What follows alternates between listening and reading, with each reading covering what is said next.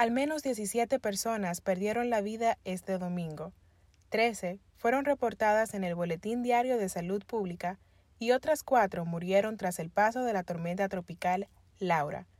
Hola oyentes, es domingo 23 de agosto y esto es Estado de Emergencia, el podcast.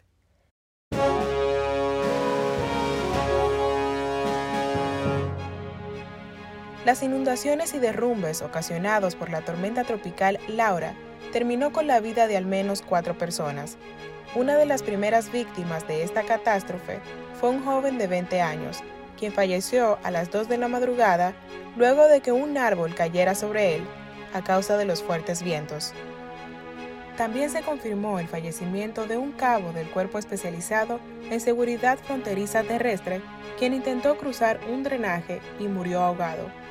Otras dos muertes que causaron consternación fueron la de una mujer de 44 años y su hijo de 7, quienes quedaron bajo los escombros de una pared que se derrumbó.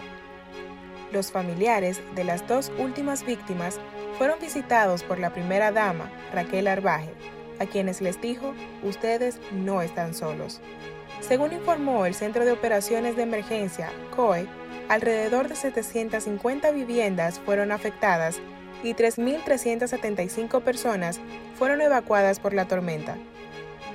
Ante los desastres dejados por Laura en las zonas más vulnerables, el presidente Luis Abinader, quien hizo presencia en alguna de ellas, prometió la creación de un plan integral para sacar a personas de ríos y cañadas de Santo Domingo, La Vega, San Cristóbal y San Francisco de Macorís.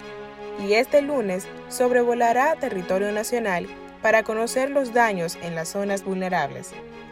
Laura también ocasionó la interrupción del servicio eléctrico de alrededor 90.000 usuarios.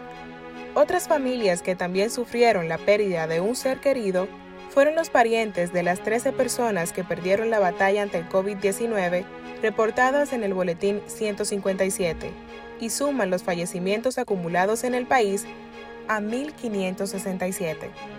El reporte de este domingo también anunció que 600 personas dieron positivo al coronavirus en las últimas horas y que completan los casos confirmados en suelo dominicano a 91.161. Hasta aquí este capítulo de Estado de Emergencia, el podcast. Entrar a listindiario.com para seguir actualizados. Patria Orbaez estuvo con ustedes.